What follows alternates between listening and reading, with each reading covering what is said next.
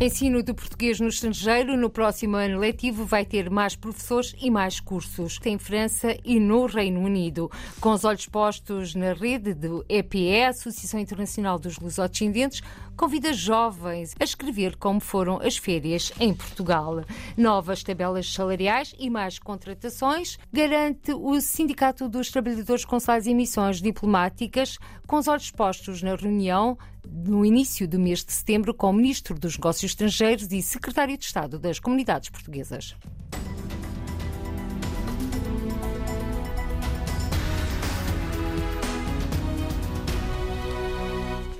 Ensino de português no estrangeiro vai ter no próximo ano letivo mais professores e mais cursos de português em França e no Reino Unido. A antevisão à RDP Internacional do presidente do Camões, Instituto da Cooperação e da Língua. O arranque do ano letivo 2022-2023 posso informar que há um aumento do número global. Temos 324 horários, 324 professores para o conjunto dos países da rede oficial. Há reforço de horários, sobretudo em França, no Reino Unido, Ilhas do Canal também. E, está a decorrer com a maior normalidade. As inscrições, o primeiro prazo foi até maio.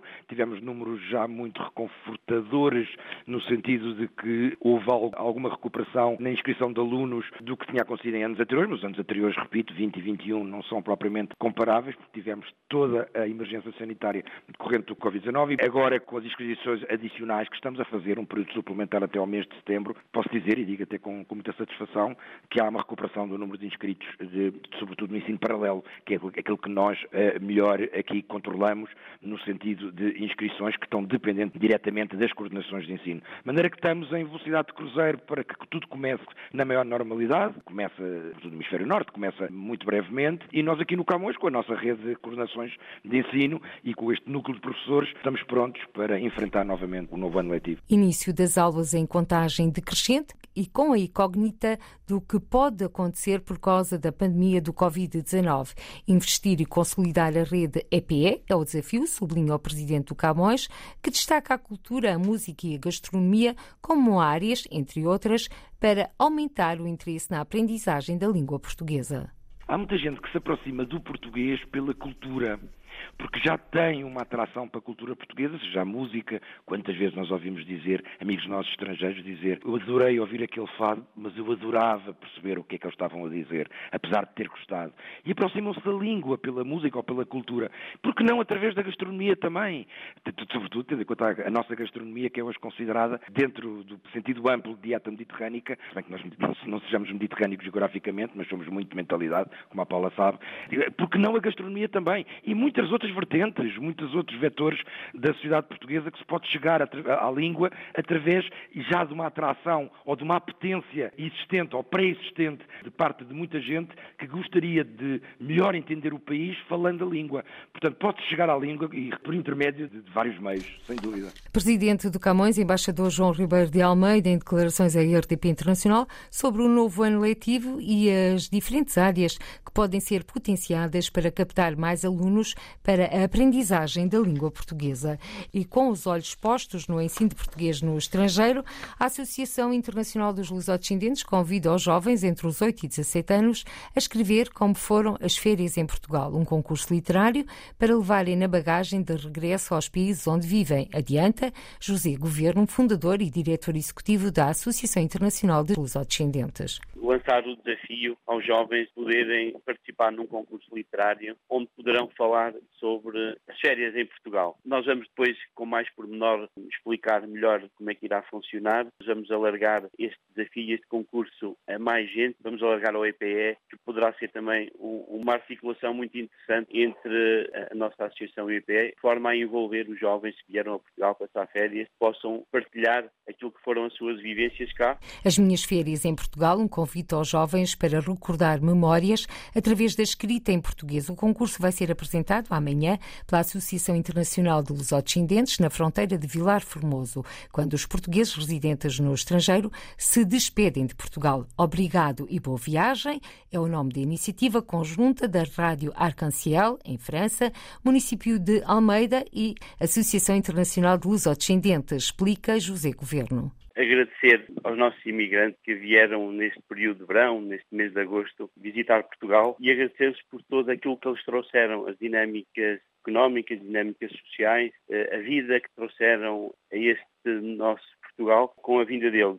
Existem associações e entidades que têm promovido eh, a recepção aos imigrantes quando eles chegam, mas entendemos que havia efetivamente esta lacuna de quando eles partem, que é um momento difícil, onde deixam o país, deixam a família, os amigos, a sua raiz e partem para mais um ano longe de Portugal, nos países, neste caso estamos a falar da Europa, e é um momento difícil dessa partida. E então entendemos que essa lacuna e a existência dessa lacuna criou um espaço e a ideia de nós podermos então também fazer esta ação de dizer obrigado, desejar boa viagem e dizer que nós estamos cá e que estamos sempre de braços abertos para os acolher e que também queremos continuar, além do período do verão, a contactar com eles e a manter esta relação de proximidade. E neste momento em que eles partem, acho que para eles é uma palavra e um gesto que eles com certeza irão apreciar. Declarações à RDP Internacional de José Governo, fundador e diretor da Associação Internacional de Lusos-Descendentes. A IDL, que juntamente com a Rádio Arcanciel,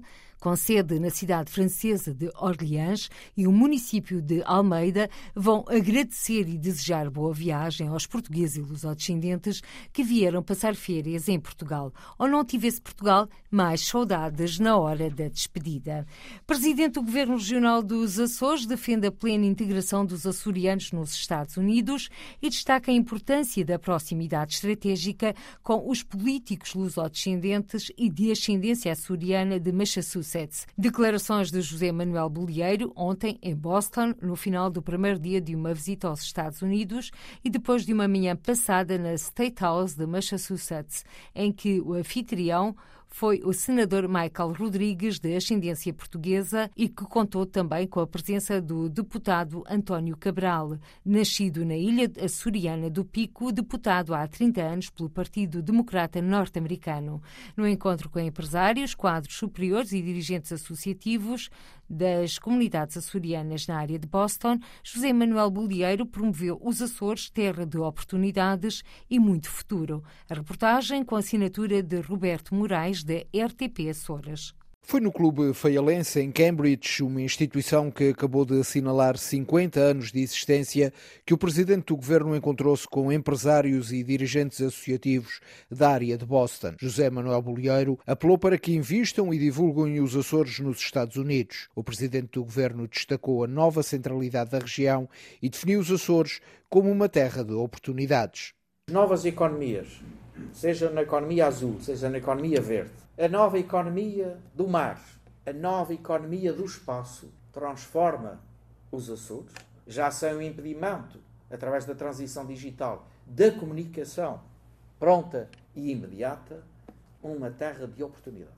O encontro foi promovido pelo novo cônsul-geral em Boston. Tiago Araújo destacou os projetos inovadores que a região está envolvida nas áreas do mar, do espaço e até da defesa. Aproveitando a deixa, a reitora da Universidade dos Açores abriu as portas da academia para acolher quem queira prosseguir os estudos superiores na região. Cada um de vós dos vossos familiares e descendentes, de poder receber-vos naquela que também é a vossa casa, a Universidade dos Açores, em qualquer um dos nossos polos, do Faial, da Terceira e em São Miguel, para vos dar a conhecer também isso que faz parte da vossa história, da vossa herança e que faz parte também do vosso património, que é a nossa universidade. E também de a dar a conhecer aos vossos filhos, aos vossos netos, às novas gerações e até, quem sabe, acolhê-los lá para algum período de estudos na nossa universidade. Nesta deslocação aos Estados Unidos, Susana Mira Leal vai procurar estabelecer uma parceria com a Universidade de Massachusetts Lowell, que pode passar pelo intercâmbio de alunos e professores. O presidente do Governo Regional dos Açores realiza até terça-feira uma visita a Massachusetts e Rhode Island, nos Estados Unidos, para contactos com a Universidade de Lowell, empresários, associações e para participar nas festas do Divino Espírito Santo de Nova Inglaterra, região de Nova Inglaterra onde existe uma forte presença de emigrantes açorianos. As estatísticas oficiais apontam para a existência de mais 500 mil descendentes açorianos entre emigrantes de primeira, segunda e terceira geração. Em breve, mais contratações para os consulados e novas tabelas salariais para os trabalhadores consulares, garante Alexandre Vieira, do Sindicato dos Trabalhadores Consulares e Missões Diplomáticas, no dia em que foi marcada a reunião do sindicato com o Ministro dos Negócios Estrangeiros e o Secretário de Estado das Comunidades. A reunião está marcada para o dia 5 de setembro e Alexandre Vieira contextualiza. Não se pode contratar, uh, tendo em conta aquilo que obtive como, como, informação do membro do governo, não vamos contratar ninguém porque as tabelas não, dão, não, ninguém, não são atrativas. Ninguém vai trabalhar como assistente técnico para Nova Iorque a ganhar 1.700 dólares. Quer dizer, só se for para viver na rua. Ninguém vai trabalhar para a Suíça para ganhar 3.600 eh, euros, porque o ordenado mínimo para uma, uma empregada de limpeza é 4.180. Estamos a falar de realidades que não são realidades portuguesas. Para, para, para, a realidade portuguesa falar nestes, nestes valores, até pode ser que, uh, ai, mas isto é excelente, é muito dinheiro. Pois sim, mas chega lá, não dá para viver nem para sequer alugar um quarto. E como tal, a realidade portuguesa não é a realidade daqueles países. E Portugal não pode ter pessoas uh, a ganhar tipo de vencimentos. Pelo que a situação no meu ponto de vista, é que haverá sim mais contratações, haverá sim eh, eh, as novas tabelas salariais que serão mais atrativas para quem entra na carreira. Esta boa vontade do governo português agora em reunir-se com o Sindicato dos Trabalhadores Consulares e resolver a situação quer dos funcionários no Brasil, quer também noutras partes do mundo tem como um pano de fundo a visita do Presidente da República para a ocasião do bicentenário, no início como do é mês óbvio, de setembro. Como é óbvio, não será inocente, como deve ter já certamente visto, as declarações de Marcelo Rebelo de Sousa foi que ele irá viajar, mas os funcionários também têm direito à sua, à, à sua indignação e à greve. Mas espera que o membro do governo, que é o ministro dos Negócios Estrangeiros, resolva a situação. É o que foi as, as declarações que ele uh, uh, tem vindo a, a, declarar. Por isso, não é inocente também, lógico, ninguém aqui é, anda aqui de olhos fechados, mas é assim, é uma situação que também já vem de trás e que tínhamos todas as promessas da Assembleia da República, do anterior ministro, do, do, deste ministro, do Estado de Estado, do anterior Estado de Estado, quer dizer, era uma coisa que estava-se a arrastar. Por isso, a questão de ser agora poderá ter sido também por a questão desencadeada com mais força por a comunicação social e por a fadiga dos funcionários e, e, e, na realidade, haver esta visita de Estado, que é importante em termos políticos, como é óbvio, uh, mas uh, que certamente não ia ser nada bonito haver manifestações, porque tínhamos aqui uma certa de sindicatos locais no Brasil que já nos tinham manifestado para pedir as autorizações locais para fazer uh, as manifestações. Eu acho que iria ser uma coisa um bocado desagradável, não é? A greve. A, a greve, porque iria, como é óbvio, implicar uma situação desagradável que politicamente não poderia manchar esses 200 anos da independência do Brasil. Alexandre Vieira, do Sindicato dos Trabalhadores Consulares e Missões Diplomáticas, em declarações à RDP Internacional. O sindicato suspendeu a entrega do pré-aviso de greve que tinha anunciado para o período de 5 a 9 de setembro. A decisão de suspender a entrega do pré-aviso resulta da realização de uma reunião a 5 de setembro no Palácio das Necessidades com o Ministro dos Negócios Estrangeiros e em que participa também o Secretário de Estado das Comunidades Portuguesas. Em cima da mesa, entre outros assuntos, vão estar o reforço de recursos humanos, a revisão da tabela salarial para os trabalhadores recrutados localmente para exercerem funções nos serviços periféricos externos, a correção cambial, além além das tabelas remuneratórias para os postos no Brasil.